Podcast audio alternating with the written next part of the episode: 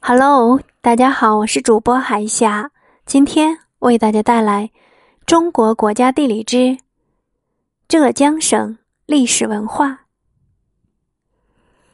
辉煌的河姆渡文化和良渚文化，成为浙江鱼米之乡、丝绸之府，奠定了坚实的基础。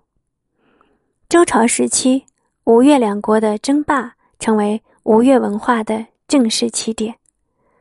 后世的思想家王充、王阳明、黄宗羲、龚自珍，诗人贺知章、骆宾王、孟郊、陆游，科学家沈括、戏剧家李渔、洪升等人，便是在这种文化氛围之中孕育成长的。